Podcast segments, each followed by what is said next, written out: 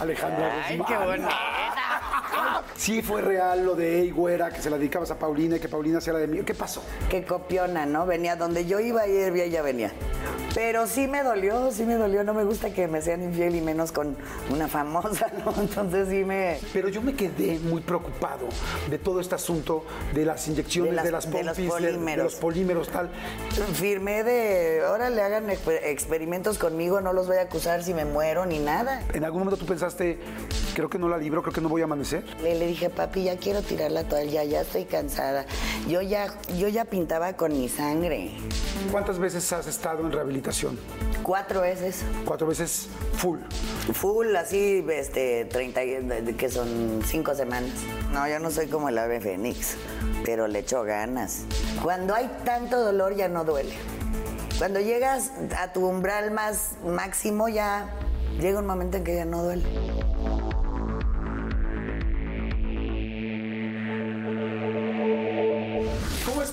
Eh, un episodio más. Estoy muy contento porque esta es una entrevista que he esperado desde hace mucho, mucho tiempo, porque es una persona que admiro, que quiero, que respeto muchísimo y que, todo el mundo, muchísima gente, no solamente en México, en Estados Unidos, en Centroamérica, en Sudamérica, en Europa, en Asia, en muchos lugares la admiramos, la queremos, la respetamos.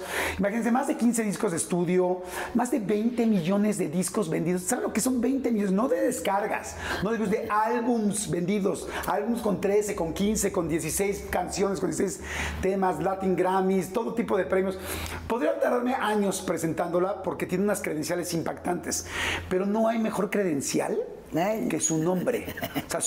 Ya, solo su nombre es suficiente. Ya ven que hay presentaciones que hay, hay gente que dice, es que esta persona no necesita presentación. Realmente a muy pocas personas se les puede decir eso. A ella sí, con el puro nombre, basta. Alejandra Ay, Guzmán. qué bonita. Yo decía, No, ¡wow! Parece que le di una lana, ¿verdad? Oye, ¿qué onda? Pero dime Qué una cosa. ¿mentí algo? No, no, me da gusto. En Asia no sé si me conozcan. No sabes cómo te agradezco que podamos platicar. Eh, como- Igual, esta es tu casa. Gracias. Está Eh, preciosa tu casa. hombre, ¿Qué te pasa? La compré cuando hace mucho te compraban como los futbolistas. Ajá. Entonces la compré cuando yo tenía 25 años. ¿Cómo crees? Pero Sí. es una cosa lindísima. Y, y hace cinco la volví a construir y la hice toda modernona. Me hice un closet donde ya veo mis cosas porque nunca las vi bien. Dije, ahora sí, me voy a desquitar. Sí, con mucho espacio. Así es. Guau. Muy bonito. Ok. Eh, ¿Es tu perra? sí, es Canela, que es muy, muy dramática. En la familia final todas somos dramáticas, pero la Canela se la jala. Ahí está la canelilla. Ahí está la canelilla. Fíjate que ahorita que llegué a tu casa, les quiero decir a todos, me sorprendí mucho porque me imaginé una casa rockera, chistosamente. me imaginé una casa rockera. Esta casa era así, Ajá. así de arquetona, todos los cuartos eran oscuros, todos eran separados y dije, no quiero una casa de luz. Y abrí todas las, todos los, todas las este, paredes que pude y ahora es una casa de luz y desde donde estés puedes ver hasta al otro lado de la casa. Y para mí eso es un regalo porque esto, eso es lo que siempre busco, luz y claridad y coherencia y plenitud y cosas que me da eh, el escenario, el trabajo, eh, las cosas que me regala, pues la vida, porque te la da la vida, ¿no? Claro, por Si estás en supuesto. el momento justo, sí. Completamente de acuerdo. Si te da flojera, ya no llegas. Sí, ya, ya valió. O sea, es, es ahorita, nunca, ¿estamos de acuerdo? Córrele, papá, porque si no viene otro. Claro, aquí ahora, oye, y te quiero, evidentemente te quiero preguntar de muchas cosas. Quiero preguntarte cómo estás, de cómo está tu corazón, de cómo estás emocionalmente. No solamente eh, el, el cómo estás de cómo estás bien, sino cómo estás. Pero antes de preguntarte cómo estás, porque sé que esa es una respuesta pues larga y compleja eh, por, por- por lógica. ¿Cómo estás físicamente? O sea, antes de eso, físicamente, ¿cómo estás? Yo me acuerdo de tus minifaldas, me acuerdo de tus piernas, hace rato no te diste cuenta, pero Bueno, las piernas ahí siguen, y dije, ¿eh? las piernas siguen teniendo unas chicos. piernas increíbles. Pero yo me quedé muy preocupado de todo este asunto de las inyecciones, De de las- las, de los pompis, de, de polímeros. los polímeros, tal. Ha ¿Cómo sido una lucha muy dura, ha sido una lucha muy larga, en la cual he aprendido las curvas, las rectas y todo. Tengo una doctora en este momento que es la que mejor me ha operado sin, sin ser tan agresiva, tan eh, eh, abrasiva o no sé cómo decirlo. Pero yo cuando empezó esto era el 2012. Estaba cantando con moderato en esa época y yo salía con unas alotas y apenas con mi cadera de titanio que ya la tenía nueva, empecé a, a darme cuenta de que no estaba bien de la salud cuando estaba yo en Londres haciendo un disco. Y ahí ya no podía caminar y ahí me empezaba yo a sentir así como en la noche como una fiebre espantosa. Se necrosa tu piel, se pone negra, se pone dura como una piedra. Y el plástico no permitía que dejara pegar mi piel con mi piel porque había plástico. La primera vez que me operaron fue una tortura porque me arrancaron todo eh, en vivo ya que lo tenía yo adentro y por eso quise cambiar de doctor, me regresaron mi dinero, cambié de doctor y así cada vez que yo veía que ya no sabían qué hacer conmigo, cambiaba de doctor. ¿Te, daba miedo? Perdón que me interrumpí. ¿Me sabes qué me daba desesperación? que no sabían cómo ayudarme, no hay ningún libro donde diga cómo. Entonces, pues yo firmé de, ahora le hagan experimentos conmigo, no los voy a acusar si me muero ni nada. Y lo hice enfrente de mi mamá, enfrente de todos los doctores de ese hospital.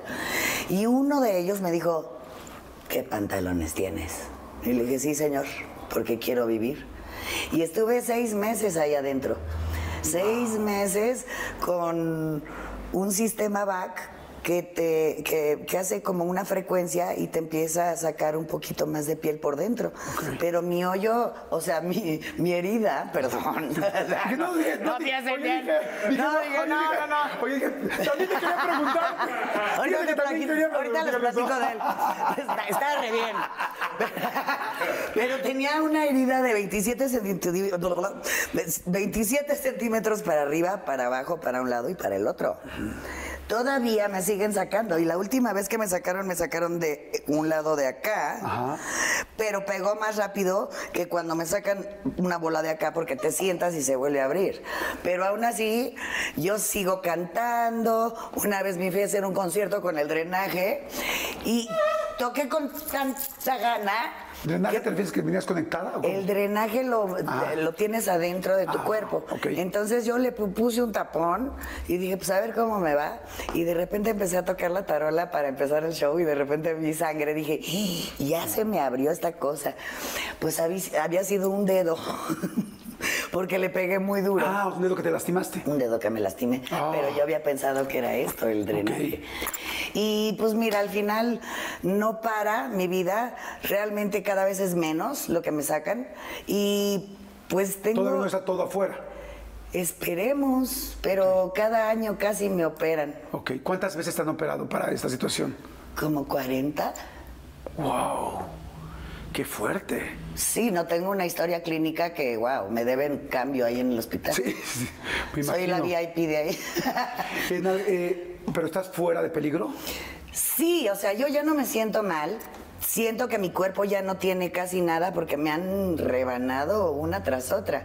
Pero amo mis cicatrices, amo sentirme bien y ahora creo que me acepto más que antes, ahora me quiero más que antes, ahora me cuido más que antes. Y el haber estado tanto en el hospital también me hizo darme cuenta de la capacidad que tiene uno de aprender. Entonces ahora si mi mamá va al hospital, yo digo, a ver, pónganle un catéter con no sé qué, con amplio espectro y tal. Y me dice el doctor, ¿qué te pasa? ¿Cómo sabes? yo, porque sé, aprendí, aprendí su lenguaje y aprendí a defenderme. Entonces yo, la verdad, tengo mucho que agradecer de estar viva y de estar bien. Qué bueno, qué bueno que estás bien, qué padre saber que, estás en esta etapa también, también de salud, porque sí nos preocupamos. O sea, como, como la gente que te queremos tanto, sí llegó un momento que dijimos, güey, o sea, porque hubo un momento que dijimos, le va a pasar algo a Alejandra Guzmán. O sea, en algún momento tú pensaste, creo que no la libro, creo que no voy a amanecer. Sí, sí, una vez sí le hablé a mi papá y por eso me, puse esta calaca aquí en el oído, porque me llegaba la muerte a decir, vámonos, y yo no, y no. Y le hablé y le dije, papi, ya quiero tirar la toalla, ya estoy cansada. Yo ya, yo ya pintaba con mi sangre. O sea, yo ya me estaba volviendo medio loca, entonces me sacaban del catéter la sangre y yo no la tires. Y ponía mis cartulinas y, y pintaba. O sea, tú en Frida Kahlo, ¿no? Claro, claro, no. Pinté, ponía mis cuadros. O sea, de ese cuarto hice todo un museo. Y le hablaste a tu papá y le dijiste, ya no quiero. Ya no quiero, ya no puedo, ya bye. Y me dice, nada más quiero que saludes a mi amigo. Y me pone al público. Y empiezo a oír el... "Ah". Y hace cuenta que entraba vida por mis oídos. Y salí del hospital. Y una vez lo hice yo de regreso con él, cuando estaba muy malo, que le hicieron, que le quitaron todo el colon. Mi papá está grueso porque no tiene colon, no tiene riñón, lo operaron dos veces del corazón. No sé quién tiene más. eh, Operaciones o... sí, sí. Wow. Pero aquí estamos. Qué bueno, qué bueno. Y además te veo, fíjate que ahorita que dijiste lo de la analogía de la luz de tu casa, así te veo. Así te vi la última vez que platicamos, que hicimos un Zoom. Y dije, la veo con mucha luz, te dije, te veo muy guapa, pero... Pero solo la busco. Ajá, exacto, no solo guapa de hermosa físicamente, sino guapa por dentro. Sí. ¿Así te sientes? Sí, fíjate que sí. Porque creo que en esta etapa en mi vida disfruto más la vida que antes. Antes era más reventón, más locura. Y ahora me guardo, casi no salgo. Cuando veo a mis amigos me los llevo ahí a una playa o algo donde yo me pueda esconder. Pero sí he cambiado mis, pues todo mi vida, mis costumbres, mis amigos, mis horarios. Todo. Oye, ¿alguien te dice Gabriela? ¿Alguien te dijo Gabriela alguna vez? Pues cuando entro a Estados Unidos me dicen Gabriela y ni siquiera volteo porque no estoy acostumbrada.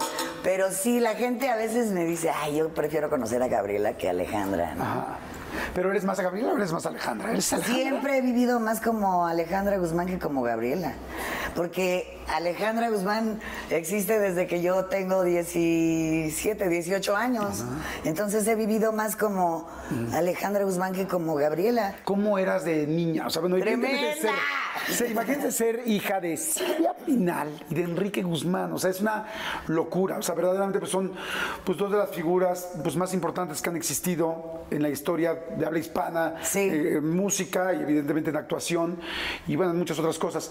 Era apabullante, no te diste cuenta. Era folclórico, era espectacular. Yo vivía en los teatros, en los cabarets, entonces estoy acostumbrada a ver esos teatros vacíos, pero yo me metía a ver a dónde estaba el vestuario que más me gustaba, me lo probaba, me ponía todas las pelucas, o sea, era mi mundo espe- eh, especial, ¿no?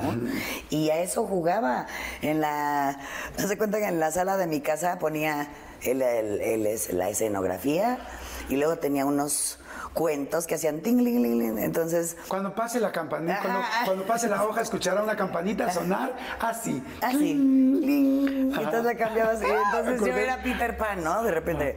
Y tenía un Woodstock de- de- con un alambre, le hacía yo así y ahí estaba, ¿no? Campanita. Entonces yo era súper creativa, pero siempre lo fui. Y Luis Enrique siempre fue así mi compañero de vida. Siempre estuvimos juntos, aunque ya se divorciaron mis papás cuando yo tenía seis años. Y ahí yo empecé a bailar ballet. Ok. Cuando yo tenía seis años y ahora entiendo por qué empecé a bailar, porque era mi escape. Aún sigue siendo mi escape. Cuando yo bailo soy feliz. Mejor que un terapeuta es bailar porque sacas todo y te vas tranquilo a tu casa. Pero desde entonces bailo. Ok. A los seis años entonces tus papás se divorcian, te pegó mucho. A los seis años ya uno tienes una cierta conciencia. ¿Te acuerdas de ese momento? ¿Cómo fue? Claro que me acuerdo, fue muy fuerte. Fue muy fuerte porque me mandaron llamar a mí y a mi hermano y a Stephanie a, a- a la oficina de Mistere Carrera, que yo estudié toda la vida en el Olinca. Entonces llegó mi mami y la vi muy A la mal. en la escuela. Sí. Madre santa. Ajá. Para decirme que pues se iba a divorciar. Le digo, pues adelante, ma. La vi muy triste, la vi muy mal. Y pues lo que más quiere uno es ver a sus padres bien, ¿no? Entonces yo la apoyé, pero como siempre fui la consentida de mi papá, me dolió muchísimo. Oye, pero seis años. ¿Y por qué en la escuela? ¿Nunca le preguntaste a tu mamá por qué en la escuela? Porque, híjole, mi papá era un poco agresivo y no quería que nosotros nos viéramos, entonces hu- hubo, hubo que... ah, ¿Como o sea, contención? Sí. teníamos este, seguridad, no nos dejaban estar solos, ni en la casa de mi mamá ni en la casa de mi papá, entonces sí fue algo como raro. Le dices, entiendes a tu mamá, tal, les dicen ahí, y luego hablas con tu papá por teléfono, tal, o vuelves a ver rápido. Lo para decirle- veía cada de vez en cuando, luego mi papá se fue a España a vivir, fue, hizo con faldas y a lo loco que era Sugar acá. Entonces allá me acuerdo de muchas cosas porque hacíamos de todo, Luis Enrique y yo. Jugábamos a los aguacatazos, teníamos un closet que era ¿Cómo la los cocina. aguacatazos? No, pues ahí te va el aguacate, pero el aguacate no se quita de la pared. Luego había un, un closet que era la cocina, entonces siempre tiraba a Luis Enrique el huevo en el, en el piso. Y yo, ay, Luis Enrique. Entonces se tuvo que cambiar mi papá porque dejamos el, de- el de- deshecho el departamento. Pero había una nana que, pues, pobrecita, le hacíamos la vida imposible. ¿Ah, sí? Tengo muy buenos recuerdos de España. Y, ¿Cuánto tiempo viviste ahí? Viví como dos meses nada más. Ah. La que vivió fue Stephanie con Silvita, que así se quedaron un año y, y regresó hablando así, joder. Ya sabes, hombre. Como Paulina Rubio. Ándale, un poquito más. se, le, se le notaba un montón, ¿no? Hostia, colega. Oye, bueno, entonces se divorcian, se divorcian tus papás, evidentemente te duele mucho, entras al ballet, que yo creo que ese es un punto importante que me estás Sí. diciendo. ¿Te costaba trabajo cuando después tu mamá conocía a alguien más? No, después de, de mi padre se casó con Tulio y ahí murió mi hermana Viri. Eso te iba a preguntar. Perdón que te interrumpa ahí, pero esa parte fue fuerte. Yo me acuerdo que yo estaba, yo estaba en sexto de primaria. Veíamos Cachun Cachun Rara. Esto es algo fuerte porque, porque evidentemente para mí es una anécdota, para ti es tu familia. Este, yo me acuerdo que estaba en, la, en sexto de primaria y era el Día de Muertos. Y en el Día de Muertos pasa dos o tres días antes el accidente de, de- de tu hermana. Así es. Y entonces cuando pasa esto, nosotros le dedicamos el altar a Viridiana la Triste, porque para nosotros era fuertísimo que una persona que veíamos en la tele de un momento a otro había fallecido. Eso lo vivimos nosotros como espectadores. ¿Cómo fue para ustedes? Pues inesperado. Hasta ahora todavía no entiendo por qué, por qué se van los buenos y se quedan los malos, ¿no? Pero yo creo que fue el golpe más fuerte de la familia y hasta ahora lo ha sido porque ella era muy joven, ella tenía 19 años, estaba preciosa, era como una muñequita y yo me llevaba muy bien con ella. Yo dormía con ella en el mismo cuarto y me empezó a vestir, ya sabes, a los 14 y yo, eh, ¿cómo me pinto? ¿Qué me pongo? Yo te ayudo y me arreglaba y todo. Entonces teníamos una amistad de hermanas de que te enseña cómo, cómo crecer, cómo, cómo hacerle, ¿no? Claro. Entonces fue una pérdida espantosa, pero hasta ahora es difícil todavía hablar de ella y no, pues no recordarla y hay que recordarlo los momentos bellos, no los momentos malos. Claro. Y he visto ah, pues a mi hermana Viri, a mi abuela Mary Lou, a quién más he visto sin vida, que es horrible porque así se ve cuando ya se va tu alma de tu cuerpo, ¿no? Sí, cuando dices dónde está la persona. O sea, es como, ahí te das cuenta que realmente el cuerpo es como una carrocería. Exacto. Nada más. Pero yo siento que el espíritu nunca muere. Y siempre que sueño con ella, fíjate, me encontré una carta donde yo le digo, Viri, si necesitas que yo arregle algo que tú dejaste sin arreglar, dímelo y yo te lo arreglo. Y qué fuerte, ¿no? Porque la soñé un día que sabía que estaba muerta, pero la soñé en, como en un valle y había agua en medio. Yo le decía, ¿estás bien? Me decía, sí, no te preocupes. Pero sí hay comunicación. Tiene que haberlo. Yo siento eso, ¿eh? yo también Tiene sí. que haber Claro. dimensiones, que no es esta, que es la tercera, para comunicarte, para estar en un campo cuántico y, y poder hablar con los que amas y poder conectarte con algo mayor, una Ah. mente mayor. Además se siente, ¿no? Yo creo que las personas que hemos perdido a alguien, hay mucha gente que nos está viendo que ha perdido a alguien, muchísima gente y mucha gente inesperada. Yo por lo menos cuando he perdido a gente, yo ya estoy en este síndrome de orfandad que se llama, que es no tengo ni papá ni mamá, porque los dos, sí, porque ya los dos murieron. Y este, y sin embargo lo siento más cerca. O sea, sí lo siento muy cerca. ¿Te pasa eso con, con Viri, con tu hermana? Sí. Sí, sí, cuando yo necesito ayuda o algo, digo, ayúdame, ayúdame, porque sé que aquí están. A veces siento, siento las presencias y prendo velas y prendo copal y soy muy espiritual. O sea, de, de alguna manera tenemos que estar conectados y me encanta nuestra cultura, porque siempre hemos amado o respetado a la muerte, pero lo vemos de una manera más madura que otras eh, culturas, ¿no? Entonces me siento en paz porque sé que la muerte solo es como cuando una mariposa sale de ese cocoon, de ese eh, capullo. capullito. Oye, y ahorita que estamos hablando de, de, pues, esta situación tan complicada como es cuando una persona ya no está aquí con nosotros, ¿te da miedo que se vaya tu mamá? Mm, estoy más con ella que nunca porque sé que pues ya después, o no sé cuánto tiempo tenga más de regalo, ¿no? Pero mi mamá tiene 90 y mi, mamá ha vivido tantas cosas que siempre que estoy con ella le pregunto y me cuenta como si fuera ayer todo. A veces no se acuerda de las cosas que desayuna y eso que es normal, ¿no? Pero no sabes lo cariñosa y lo chistosa y, y lo buena madre que ha sido, porque conmigo siempre fue... Eh, como mucha disciplina, pero siempre, pues siempre nos ha tenido ahí. Es un matriarcado, es mi ejemplo. Claro, no me da miedo, pero la, no sé, no la quiero dejar ir nunca. Cuando estás ahorita con ella y me cuentas que ayer la viste, ¿no? Me da ternura me da ternura porque me dice unas cosas y me pregunta, ¿cómo estás? ¿Tienes novio? Y yo, no, mamá. Yo, ¿Ves que de eso venimos corriendo, no? ¿Ves que venimos corriendo de eso, no? Pero es cariñosísima. Y le llevo algo de comer le gustaron mis pasteles. También en el hospital me mandó a la fregada. ¿Por qué me traes aquí? Si yo me siento bien. Váyanse todos a la. Yo, bueno, si me das un beso, me voy a la chingada. Te lo voy a dar. Yo, Nada más para que te vayas a la chingada. Y me lo dio yo, ándele, era la canijilla, de ahí vengo. ¿Y sientes que en algún momento, cuando te despides de ella, piensas igual no la vuelvo a ver o no te pasa eso por la cabeza? Pues me pasó cuando me despedí de Viri.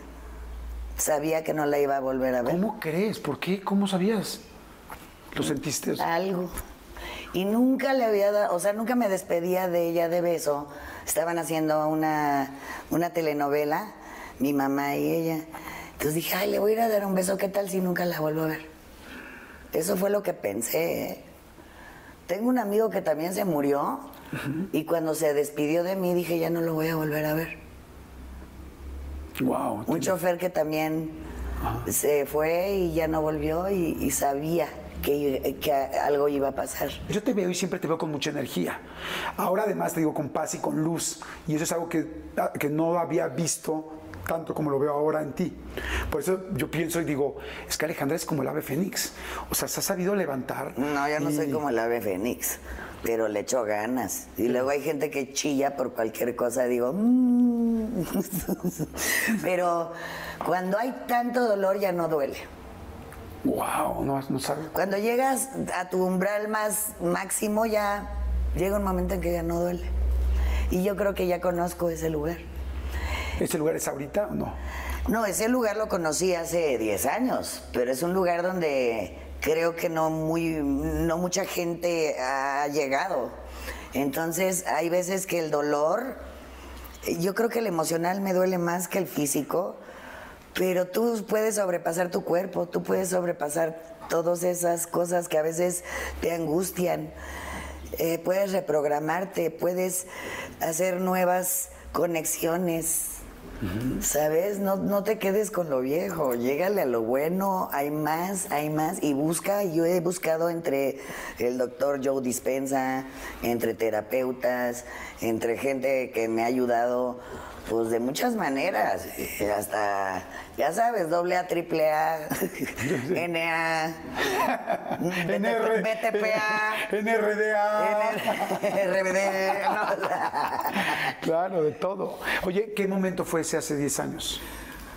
Pues la primera vez que yo me recuperé, por ejemplo, tenía 28, pero yo ya era, eh, yo ya estaba en el número uno, entonces es difícil. ¿Pero es que, que te recuperaste de adicciones? Sí, Ajá. sí, fue la primera vez que lo hice, que me fui a Oceánica. Y fíjate, hay veces que uno tiene que pedir ayuda y que se vale, pero aprendí a estar conmigo. Y con, lo- y con los guerreros que también a veces me dicen, no, no, tienes que dejar tu trabajo. Yo, pero ¿cómo voy a dejar mi trabajo? Eso es lo que me mantiene Pues claro, viva. yo digo, no, pues mientras todos se empeden y yo traiga mi micrófono, pues tengo algo aquí, ¿no? No pasa nada. Claro. Pero yo siempre seguiré aquí a pesar de todas esas... eh, tienes que hacer sacrificios para seguir adelante. Y los he hecho. Los he hecho porque si no, no estaría ni viva ni bien. Estoy completamente de acuerdo. Me encanta lo que estás diciendo y lo estoy pensando. Hay que hacer sacrificios porque habemos mucha gente que de repente, como dices, estamos mal y nos agobiamos y nos abrumamos y no sabemos cómo salir. Sí se puede, pero hay que chingarle. O sea, y hay que chingarle duro. ¿Cuántas veces has estado en rehabilitación? Cuatro veces. Cuatro veces full. Full, así, este, 30, y- de- de- que son cinco semanas. Eh, estuve a los 28 años. Estuve, bueno, la última vez fue hace seis años.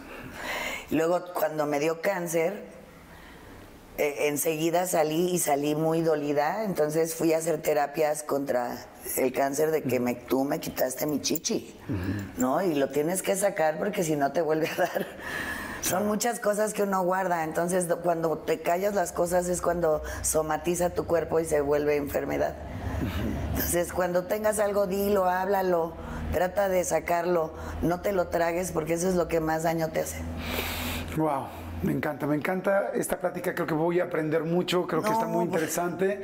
Y este, vamos a hacer rápido un refil. Ajá. Este, nosotros estamos tomando agüita. Pues Este, agua con café, que agua está con bueno también, café, ¿eh? Exactamente, vamos a un refil. Ustedes hagan un refil también. Si les está gustando, por favor, suscríbanse, que eso es algo muy importante. Este, activen la campanita, vayan a hacer pipí, popó, lo que siempre digo, lo que sea, ¿Y vayan, regresen, tal. Ah, es que en YouTube le pones una campanita y en la campanita ya te avisa cada vez que Apúrate, nosotros subimos, subimos, subimos algo y para que lo puedas ver y vamos a platicar de todo y gracias Ale por abrirme no solo la puerta de tu casa, sino la de tu corazón que, y la de tu momento, de tu aquí y ahora. Esa es algo, esa es bien importante. Claro. Gracias. El presente. Exactamente, perfecto. Yeah.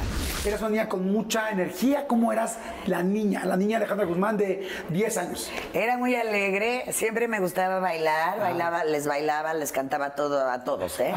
Y me acuerdo que mi mamá siempre me decía, ya Alejandra, tranquila. Yo, oye, ¿me puedo meter a tu entrevista? Y hay una entrevista donde me metí que estaba Paco Malgesto. ¿Cómo crees? Sí, yo, es que yo quiero ser artista. Ya sin dientes, ¿no? O sea, y, y- y como que me sentía la más eh, diferente de mi familia. Fui la más chaparrita, fui la más mm, desmadrosa, fui la más ronca. Porque Silvia es ronca, mi mamá es ronca, pero yo soy la más ronca. Yo soy la... La ronca. Entonces, pues, con todas esas cosas, me acuerdo que no me gustaba dormir. Eh, mi, mi mamá tuvo un novio que era Fernando, que nos llevaba a la discoteca y nos teníamos que esconder cuando viniera un, un, este, Una seguridad. ¿o? no, un- uno de esos que, un inspector. Entonces nos metían a la cabina y a mí me gustaba ver cómo bailaban. Y yo desde chiquita decía, ay, yo voy a bailar mejor. Pero siempre, y me gustaba patinar muchísimo. Ok. Entonces tenía mis patines de cuatro ruedas Ajá. y me ponía con un Walkman que era de este tamaño que me regaló mi papá. Y yo ahí me ponía a patinar en un badminton que tiene atrás mi mamá de esa casa enorme. Entonces, eh, fui muy hiperactiva, fui muy creativa y en las navidades me gustaba hacer la pastorela y poner a Luis Enrique de José, a Stephanie de María y yo era el ángel, ¿no? Yo tiré todo, todos los, todos los regalos, el árbol y todo, pero ¿Quién yo... era el diablo? No, no había diablo. Ah, o sea, no era pastorela de. Bueno, diablo. no, no, habíamos, teníamos un nenuco que tenía su pitilín, el nenuco. Entonces ahí estaba el ¿Tenía niño Dios. qué, su pitilín? Sí, era el primer muñeco que yo conocía con pitilín y yo, yo lo quiero, mamá.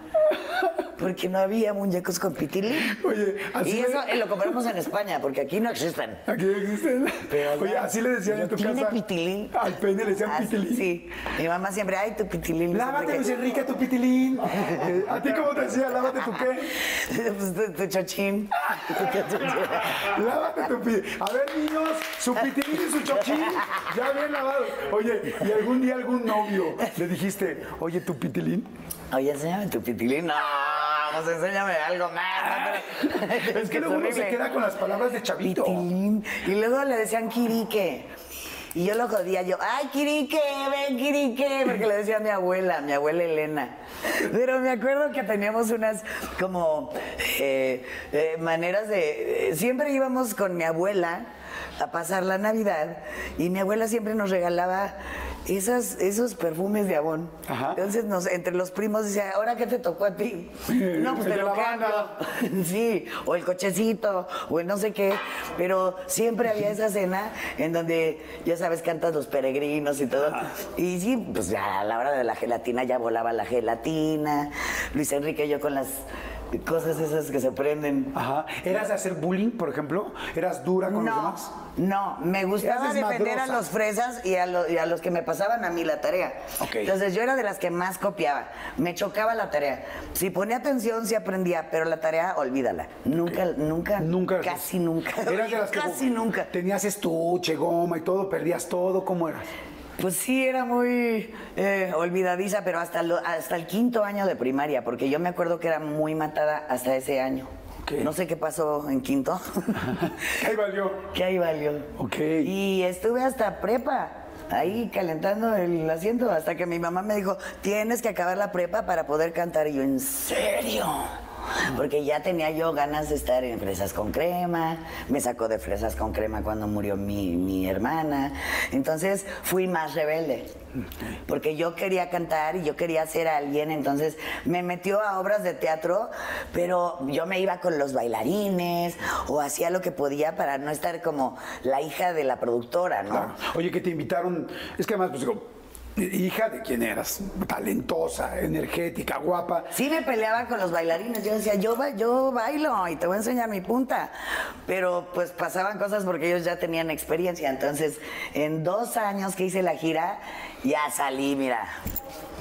Súper chingona. No, voy a salir con, con, con, ya sabes, ¿no? Ya con esta experiencia teatral increíble. La gente del teatro está loca. Oye, que te invitaron, eh, sí, te invi- que te invitaron a Garibaldi, a Fresas con Crema, a Flans. ¿A muchos de estos Flans. grupos te invitaron? A Flan sí, habló Mildred con mi mamá y no, no me dejó. Ok. Y en Fresas con Crema estuve ensayando en, en Televisa un año. Un año. Y nada más Wow. hice una noche para publicistas y bye. ¿En serio? Y luego Denise se puso mi vestido y yo, maldita. Ese era mío. Ni cabe ahí, dije. Oye, pues qué bueno que no quedaste en los grupos. Digo, no porque los grupos fueron muy exitosos, pero. Pero al final ya llegué sola, ¿no? Pero tu carrera en solista fue fantástica. Yo creo que eso fue algo especial porque yo ya tenía esa hambre de un escenario. Entonces me dijeron, hay audiciones, voy a hacerlo. Y me llevó Rodolfo Romay, pobre perra, a, a ver qué tiene. Ah, Entonces... dije sí te había dicho. Dije, no manches, no, no, por favor. No, no, no, oíla, Ah. oíla, por favor. Entonces, algo te estaba Rodolfo diciendo. Romay. Rodolfo Romay que murió.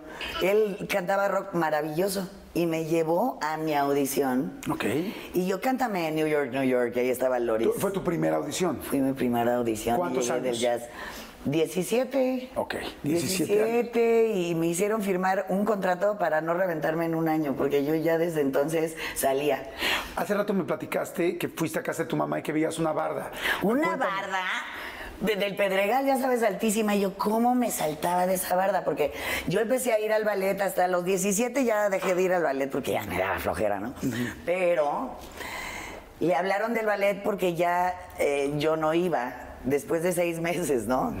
Y me gastaba la lana en el reventón. Entonces mi mamá me decía, tienes que llegar a las 12. Y yo, mamá, pero es que a las 12 abren la pista, mamá. Ah, sí, ¿no? es lo que todo el mundo O sea, por favor, llegaba, le decía, ya llegué, y me salía y me saltaba de la, de la barda a los coches y de los coches a un árbol y de los árboles a, a ver quién me recogía.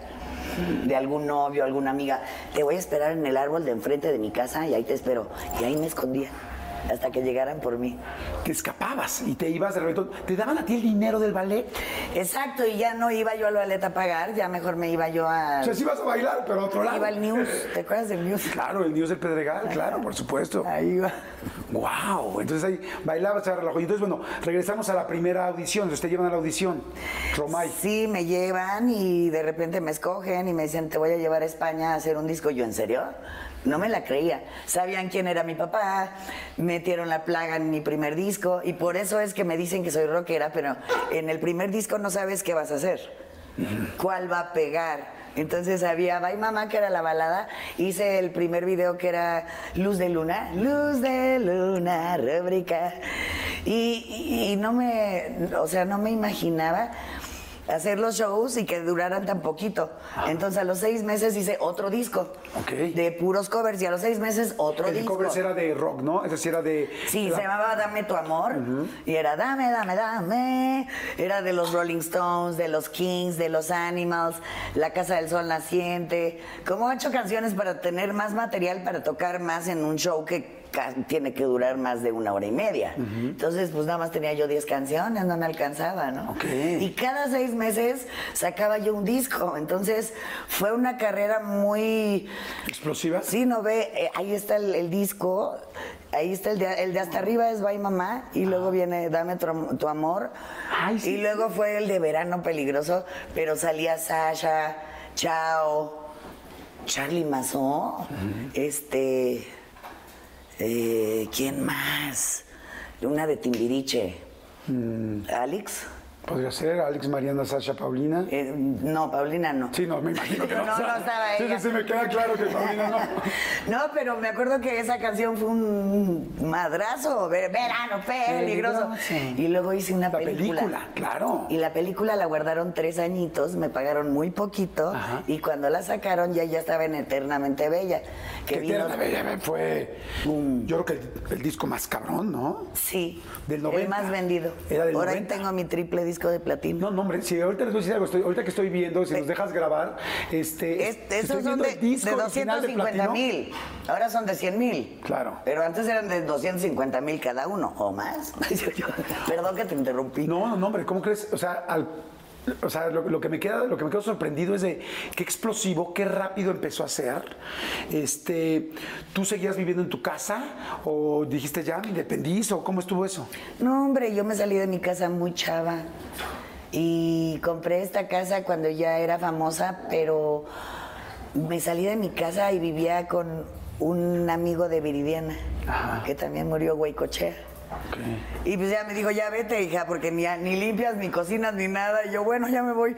Entonces rentaba departamentos y tal. Y luego también me fui a vivir con un novio que tenía, Con Sasha. Sacha. Sacha Changuerotti. Sacha Changuerotti. Sacha Changuerotti. ¿Cómo fue? Que fue el, el primer amor de mi vida. Y él, y él literal se fue como de, vámonos, vamos a escaparnos, hagamos nuestra casa, o hablaste con tu mamá, o cómo fue. No, nos íbamos, íbamos a casa de, de Fernando Luján, que en paz descanse. Siempre fue lindo conmigo, siempre fue como muy paternal. Entonces, esa fue mi primera vez, así que dije, ay, yo estoy enamorada y no me importa. Es lo que más me importa el amor, ¿no? Entonces, pues ya sabrás. Eres, eres muy entregada, me imagino, ¿no? Porque yo te veo como una mujer intensa en el trabajo y me imagino que igual de intensa eres en el amor. Sí, claro. Y doy todo por nada. Y sí me han dado mis cachetadas, ¿no? La vida y el amor. Pero creo que cuando uno da, así recibe. O quién sabe, no espero recibir, yo doy. Pero sí, no, nunca me ha tocado a alguien que me dé de verdad. O sea, Se oye fuerte, ¿De qué ¿verdad? estamos hablando, no? me imagino. Pues que me dé algo bueno, ¿no? O sea, porque yo creo en el amor de verdad, no, no soy tan agresiva ni tan, este, ya sabes, ponte aquí, ni no, no. ¿Seres romántica? Sí, claro, desde hace mucho, si no, no cantaría yo así. Oye, por ejemplo, si alguien, o sea, me imagino que si alguien piensa, Ay, es que yo me quiero ligar a Alejandra Guzmán, igual dices, por- solo por la imagen de la música, igual dices, no, pues es más ruda, tal, te gusta que te abran la puerta, eres de las que les gusta flores, o sea, ¿qué te gusta? Que me enamoren, que me digan cosas lindas, que me vean con mirada así de wow, ¿no? Que me hagan sentir una diosa, que me traten como una reina. Pues eh, digo, Pues así caballerosos. Que me manden flores, claro que me encanta. Ok. Sí. ¿Sexualmente eres ruda? ¿O eres, o eres tranquila? ¿Eres Soy intensa. eres- sí. ¿Qué es intensa? Beso Intensa. bien, beso bien. Ajá. El que no besa bien no hace bien las cosas. Claro. ¿Me entendieron? Sí, claro. ¿Verdad? O O sea, puede- todo viene desde el beso. No, puede, no puedes tener cama si no hay un buen beso. Exacto. Y tiene- tengo que tener química. Tengo que tener algo que me guste. No puedo hacer algo con alguien que no me guste. O sea, nunca he hecho algo, algo con alguien que no me provoca algo, ¿no? Sí, sí, que no te pega. Hay gente que sí lo puede lograr, yo no. Oye, y este, porque ahorita que platicábamos de, de la cama, en intensa, me quedé pensando, intensa de, de quiero mucha constancia, o intensa de ámame, bésame, o intensa de mas- sadomasoquismo, cosas raras. No, es más de acá, ¿no? De acá y de que te hagan sentir y que, qué rico. ¿Tienes y, ubicado? y vas. Vas. y sabes qué? Voy a hacer una serie que sale en septiembre, actuando, hablando de sexo y hablando de sexo en parejas. Entonces es. O sea, yo jamás me imaginé estar en un, en, un proyecto así. Y hice mi primer desnudo Ok, a los eh, 53. Oye, pues muy bien. No, bueno, no sabes lo que fue. Porque te ponen un- una cosita con una mariposita aquí atrás. Entonces yo empecé a sudar horrible porque pues había, hay, hay gente, hay una cámara, dices, híjole. ¿en serio que voy a hacer esto? Y empecé a sudar tanto que la mariposita ya de plano dije, ¡ay, ya! Y la, aventé así la mariposita como esas manos que se pegan en los vidrios. Y dije, libérate, Alejandra. Y así como eres en, en la cama, tienes que hacer así. Tienes que demostrar que estás segura y que eres Ajá. quién eres. Y lo logré. Y Oye. lo hice, a ver qué pasa, a ver qué Ah, qué ven. padre. ¿Cómo- ¿Ya podemos decirle el nombre de la serie o no? Se llama Juego de las Llaves número 2. Ok, perfecto. Entonces ahí sí estás completamente desnuda. Sí. En Playboy, eh, este, No enseñé casi nada. Pero, Pero acababa de hace un parir. chorro de tiempo. Acababa de parir. Ajá. Y fue como un librito adentro, entonces no se veía mucho. ¿Te dijo algo tu papá? ¿Tu papá es celoso o no? ¿Don Enrique Guzmán es celoso? Una vez sí, porque una vez este, en Perú enseñé las chichis porque pues andábamos un poco acelerados. Yo dije, tú me dijiste que en el rock and roll todo se valía, ¿no? Pero sí se enojó. Sí me dijo, esto no se hace. Yo, ok. O sea, en el escenario. sí, así, ¿qué onda? ¡Conózcanlas! ¡Que sean sus amigas! ¿no? Así me fue. Ah, sí. Pero es que ahí empiezas a darte cuenta de que la rebeldía del rock and roll llega a un límite. Y no puedes hacer eso porque pues hay familias y era eh, un lugar lleno de gente como de no sé cuánto, 40 mil personas. Entonces sí me sentí mal. Claro. Y dije, no, sí tiene consecuencias las tonterías que, hago- que hace uno, ¿verdad? Sí, no se va, puede abrir hasta ciertas, a veces te equivocas. Lo que yo Señalas en la sala de tu casa, no en el escenario. Claro. Oye, entonces, bueno, me dijiste que primero te saliste con Sachak eh, de tu casa, ¿no? Ajá. Después, por ejemplo, yo me acuerdo y quizá te lo han preguntado muchas veces, no lo sé, pero yo no tengo claro el asunto. El rollo de Eric Rubin. ¿Sí fue real lo de Ey Güera, que se la dedicabas a Paulina y que Paulina hacía la de mí? ¿Qué pasó? Este, empecé a salir con Eric porque me gustó en un, un premio TV y novelas Ajá. en el cual yo me lo gané. Entonces yo feliz ahí con un vestidito verde que daba muchas vueltas y ahí, ahí nos encontramos Eric y yo. Ah, ok. Entonces empezamos a salir. Ya estaba así, mamey. Estaba guapo, tenía princesa tibetana y sus pelos así largos y sus dos arracadas. Dije, ay, papacito hermoso, ¿no?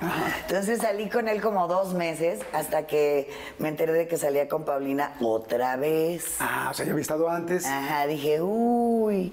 Y ahí le conté al productor y el productor me hizo ahí güera. A ella le puso, eh, ese hombre no se toca, ese hombre es mío o algo así. Pero como el productor, el mismo productor. El mismo productor, Ah, el mismo. el mismo, fíjate qué copiona, ¿no? Venía donde yo iba y él ya No sé Ah. por qué siempre lo hace, pero bueno. Oye, pero espérame, espérame. Pero yo llegué primero. Tú empezaste a salir, tú empezaste a salir con él, ya habían andado ellos. Tú sales con él, Rubin, empiezan a salir y de repente lo notas como que está otra vez echándole ojo a Paulina. Sí, y ya lo mandé, ya sabes, a volar. Ok, y entonces ahí le haces la, bueno, se hace la canción. Ajá. En algún momento, en ese momento, pues no había celulares. Bueno, celulares quizás sí, pero, o sea, le marcaste, le dijiste, a ver, cabrón, ¿esta canción va para ti? No, No, yo ya, cuando ya trueno, ya no te vuelvo a hablar en mi vida. Pero sí me dolió, sí me dolió. No me gusta que me sean infiel y menos con una famosa, ¿no? Entonces sí me. Siendo tú famosa. Sí. ¿Nunca volviste a platicar con Eric de esto? Sí lo he visto y lo saludo y me da mucho gusto que esté bien. Y ahora que anda con Andrea, pues lo respeto mucho y sus hijas están hermosas. Pero lo veo diferente. Claro. Muy diferente. Oye, ¿y con Paulina?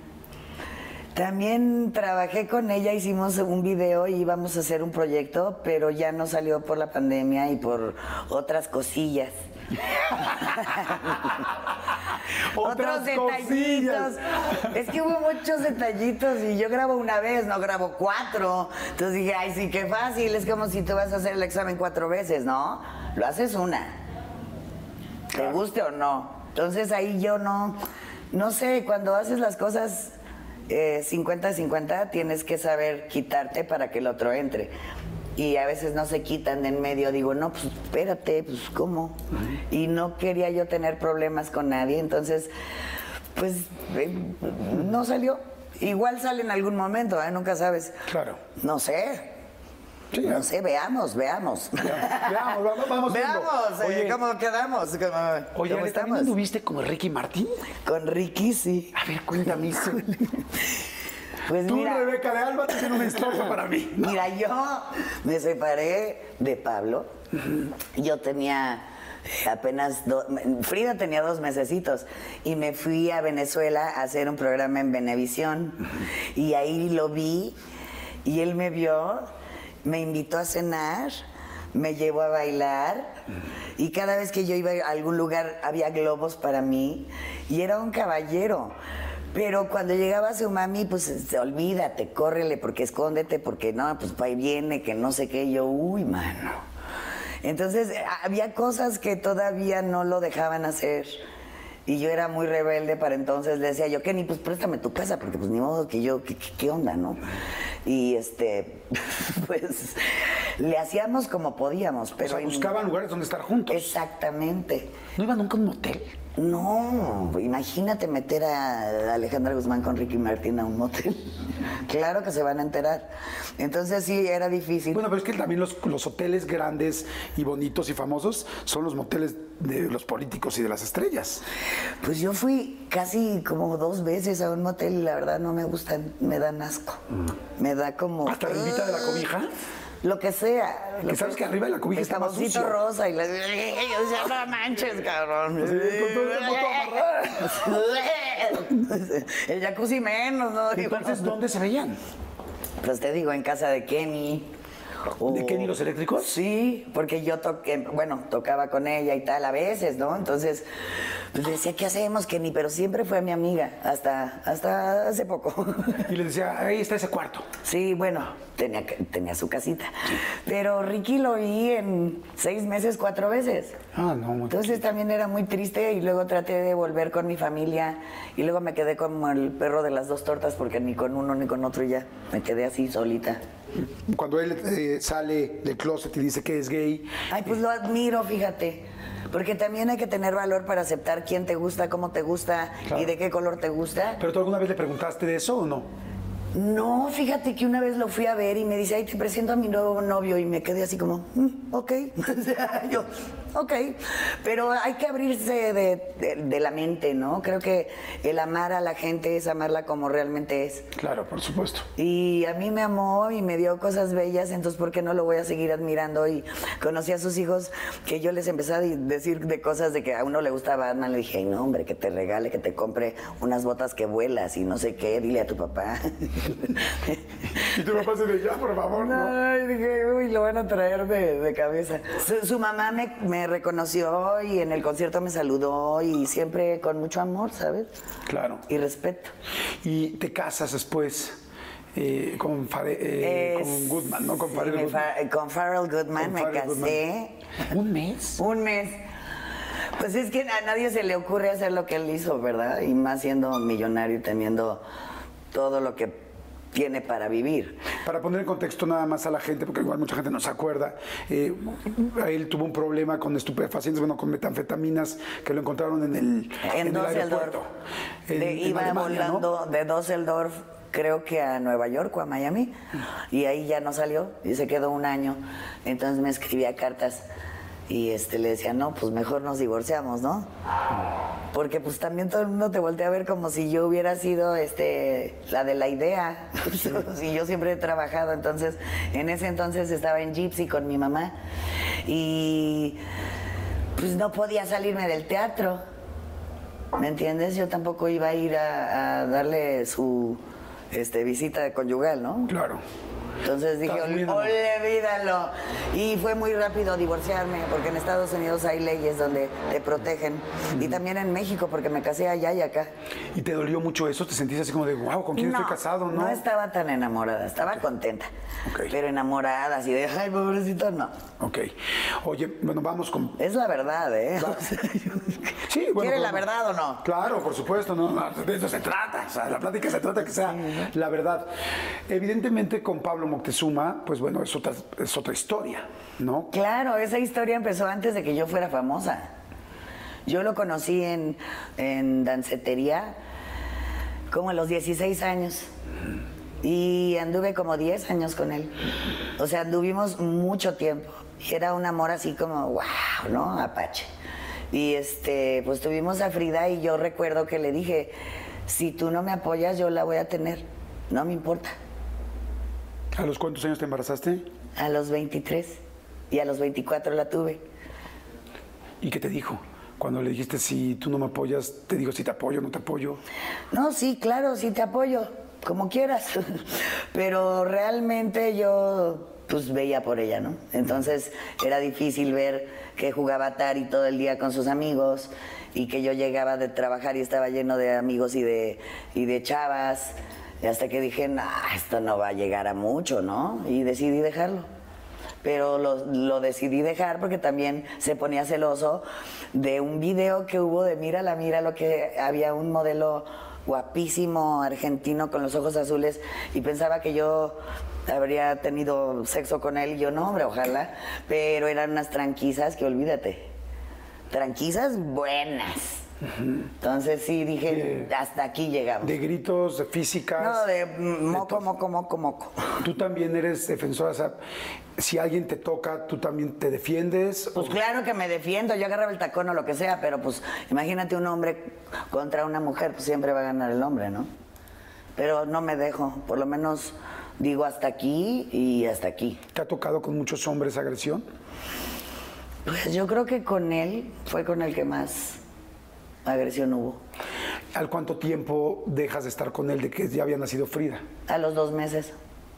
No, estaba chiquitita ella. Sí, y yo había comprado otra casa al lado de la casa de mi papá, porque yo ya veía que no había futuro ahí. Y yo vivía en una casa que nos había prestado su mamá. Entonces yo veía que su mamá siempre le daba para todo, ¿no? Entonces yo dije, no, pues mejor este, me voy. Porque yo ya era independiente, yo ya tenía una carrera, yo ya era famosa y yo ya tenía mi dinero, entonces decidí dejarlo. ¿Te costó trabajo esa decisión o al contrario? Me costó trabajo, pero lo logré. Y aparte yo dejaba que lo viera, que viera a su hija y todo. Yo nunca le prohibí que la viera, aunque, y- no, aunque no recibiera dinero ni para los zapatos, ni para la escuela, ni para nada, ¿no? ¿Hubo un momento difícil económico contigo y Frida? ¿O no? Gracias a Dios no. Nunca. Yo siempre he tenido trabajo y eso es lo que me ha sacado adelante y sí soy como hormiguita porque voy guardando, guardando, guardando por si algo pasa. Y cuando me enfermé de las pompis que no me pagaban eh, el seguro, no te paga porque es eh, cuestión Estético. de estético. No, pues me gasté la mitad de la mitad de la mitad de lo que yo gané o más. Pero ahí me di cuenta de lo trabajadora que era porque fue un dineral, un dineral, un dineral. No, no, bueno, son seis meses, más de 40 operaciones, no me quiero imaginar. Si- aprendí a, si con a una- heparinizar, me aprendí yo porque dije, no, ya me van a dejar sin cejas. Claro. Y ahí sí son cuentones, ¿no? Oye, está muy interesante la plática. Vamos a hacer rapidísimo un pequeño refil. Eh, si les está gustando, compártanla. Gracias, Ale. Ay. Gracias, neta, gracias por abrirte tan chingón. Pues es la verdad, o sea, son mi, mi vida, es mi vida. Y luego cuando, por ejemplo, eh, llama por favor, llama por favor es una canción que la sigo cantando y sé a quién se la canté. y nosotros no sabemos. Bueno, pues a quién, de quién te estoy hablando. Llama por favor, soy un cero a la izquierda.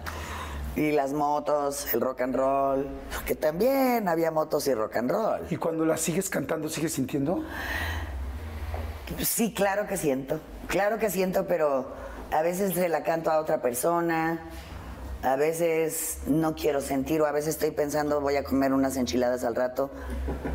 Qué, loco, ¿no? Pero como ya tengo ya la, la canción aquí adentro, ya estoy pensando yo, ay, al rato me voy a comer unas papas con chile. Y, Y, también depende cómo te proteges, depende qué tan vulnerable, sensible O de no repente llega un día sensible y... ¿No? O el público me la canta y ahí sí... Vamos rápido, denle suscribirse, por favor. Gracias a toda la gente que está pendiente de las entrevistas. Gracias por todos sus comentarios, por su buena vibra. Gracias para toda la gente de todo el mundo. O sea, porque hay gente de todo el mundo. Gracias. Regresamos de vuelta. ¡Ay, qué rico! Oye, entonces hay muchas canciones que tienen dedicadas. Toda la vida.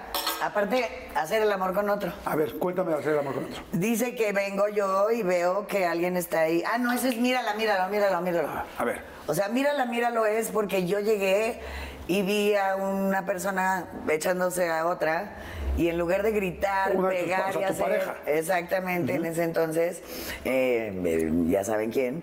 Y en lugar de decir algo me quedé callada. Viéndolos así, no puedo, cre- no puedo creerlo. Así. Entonces, eh, de ahí salió, mírala, míralo. Ok.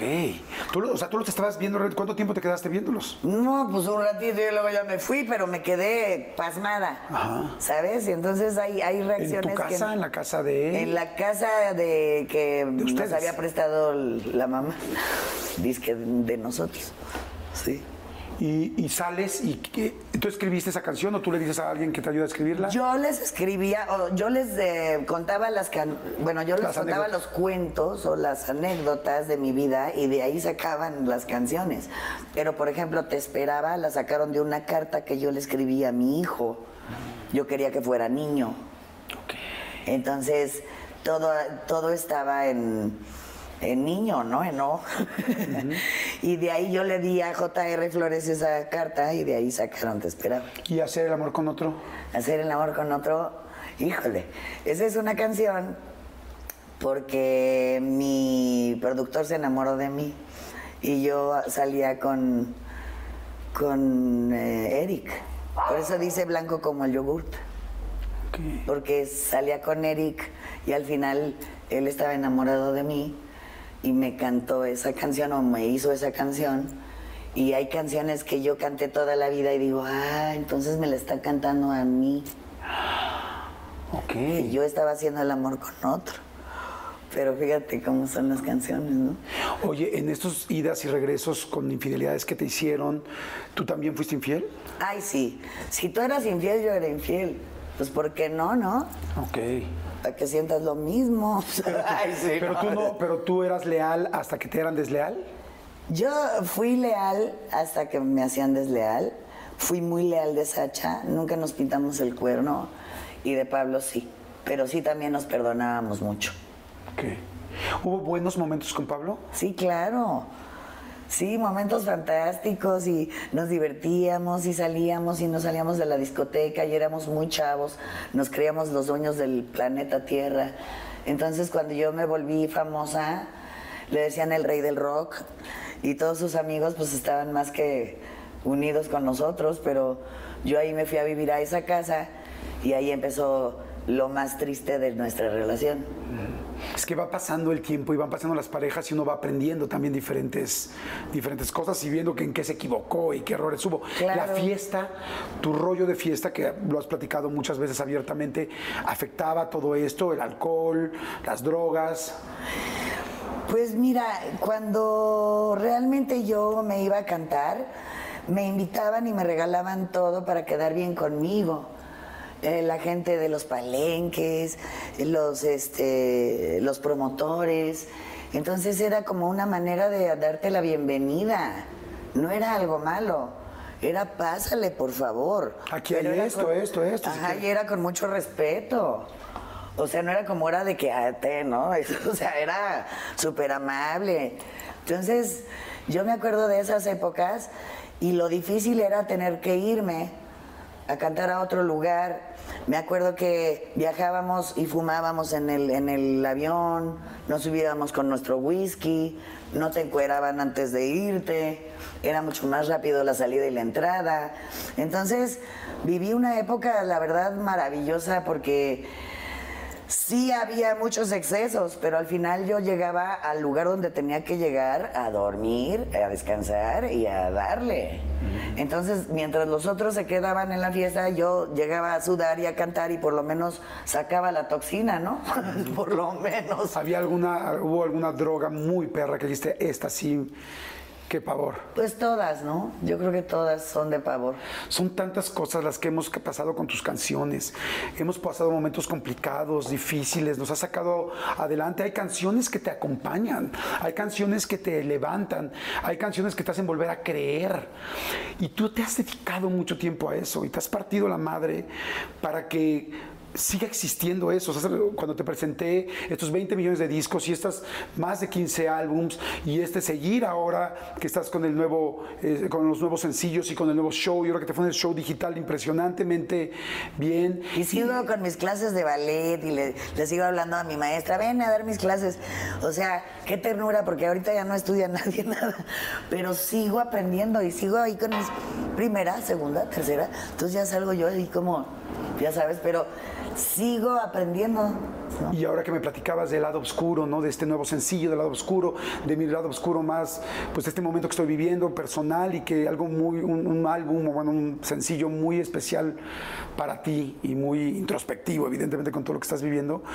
Yo lo que veo es tanta gente que te quiere y tanta gente que te, que te agradecemos lo que has hecho.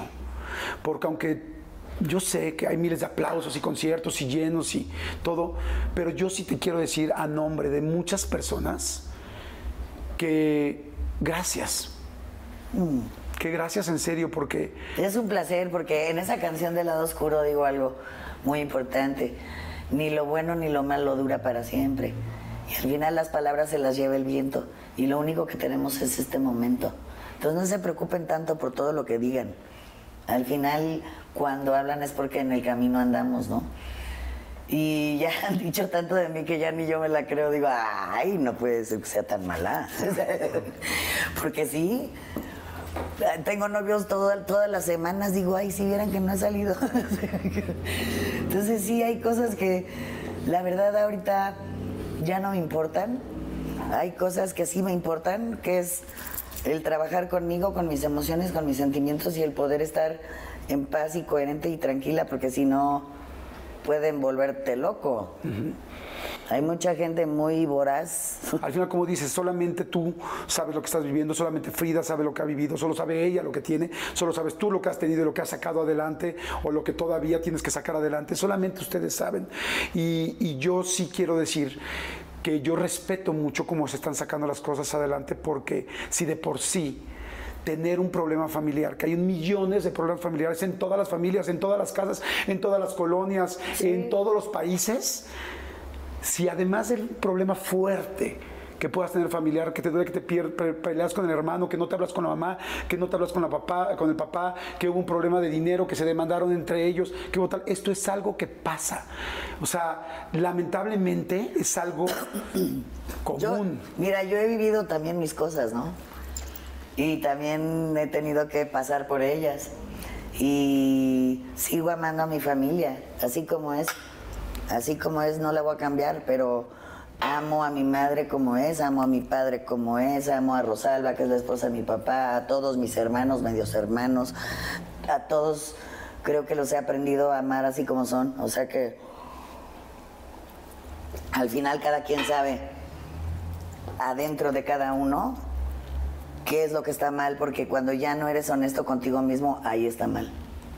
Y yo tengo una moneda que dice eso, to thine own self be truth. O sea, siempre sé honesto contigo mismo. Hay una frase que me gusta mucho decirla y es, hay que generarnos buenos momentos, porque los malos vienen solos. Y lamentablemente pues todos hemos tenido malos momentos y por eso tenemos que buscar los buenos. Por eso me da gusto que digas, estoy trabajando en mí, estoy trabajando en mi luz, estoy trabajando en mi ejercicio, estoy trabajando en mi danza, estoy trabajando en mi espíritu, en mis emociones, en conectarme para poder sacar adelante este otro problema que posiblemente sea pues de los más duros porque tiene que ver con pues con alguien que viene de tu vientre, con alguien que sacaste adelante, con alguien que es tu amor, con alguien que es tu legado. Pero decía yo, lo de todas las familias tienen problemas, todas, pero hay una gran diferencia con la tuya. Y es que, la tuya es pública. La tuya es pública. Entonces ustedes, ustedes imagínense, ¿no? Si, si tener un problema de familia es duro, si te duele en el alma, si te duele lo que cada quien podemos vivir en nuestras casas, que solo cada quien sabemos lo que estamos viviendo, ahora imagínate que se entere todo el mundo, que comente todo el mundo, que señale todo el mundo, que diga todo el mundo. Es un dolor tremendo. Entonces yo te quiero felicitar, Ale. Te quiero felicitar por cómo lo estás tomando, por cómo espero que lo saquen adelante. Lo único que espero es que todo termine bien. Yo siempre le pido a Dios eso que me estás diciendo, que, es, que tenga solución, que tenga un buen final. Y te quería decir algo que yo he visto a lo largo de tu carrera. Y yo he visto que a lo largo de tu carrera tú has sabido muy bien qué puertas abrir. También te has dado cuenta cuando has abierto una puerta equivocada y la has sabido cerrar. Y eso está cabrón, no cualquier persona puede aprender a hacer eso. Eso requiere mucho valor, porque equivocarse requiere valor para decir, me equivoqué.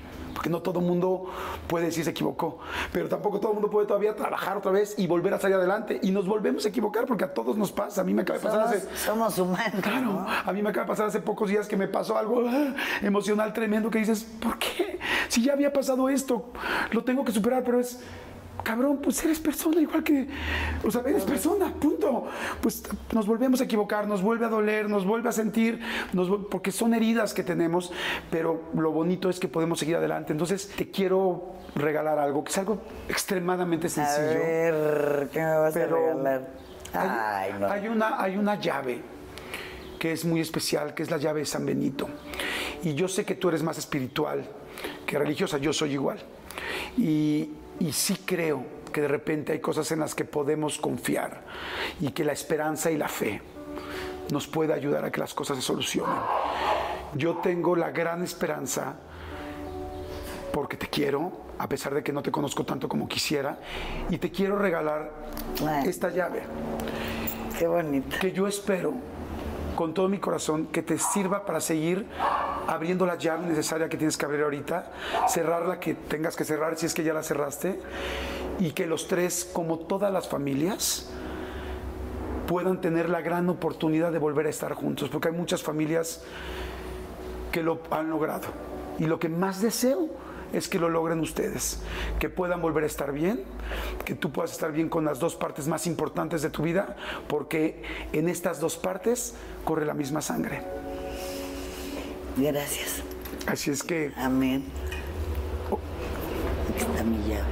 Ojalá que, vale, que esa llave la puedan volver a ver juntos y tranquilos en el momento que sea, en los tiempos que tengan que ser y mientras que estés bien, porque te lo mereces. Te lo dije el último día que platicamos. Eres una mujer que has pasado por tantas que, mereces también estar bien, que mereces estar contenta, que mereces estar feliz. No, y he luchado mucho para estar en paz. y he seguido un gran camino también para, para acercarme a, a, una mente mayor y estar bien conmigo y darle cosas mejores a todos esos fans y a mí también, ¿no? Entonces, qué bonito. Te deseo todo ese amor, Ale. Gracias. Primero, antes que a nadie, a ti. Ojalá que estés muy enamorada el día de mañana, ojalá que todo esté muy bien en la familia, pero sé, y eso me da mucho gusto y por eso tenía tantas ganas de hacer esta plática, porque es la primera vez que te veo tan enamorada de ti. Y creo que ese... Y de la vida. Es el gran principio de todo. Me da mucha emoción verte tan feliz contigo y estoy seguro que eso va a ser suficiente para sacar adelante o para enfrentar cualquier cosa que venga. Yeah. Gracias, Jordi. De nada. Qué bonita entrevista. Qué adoro. Uy.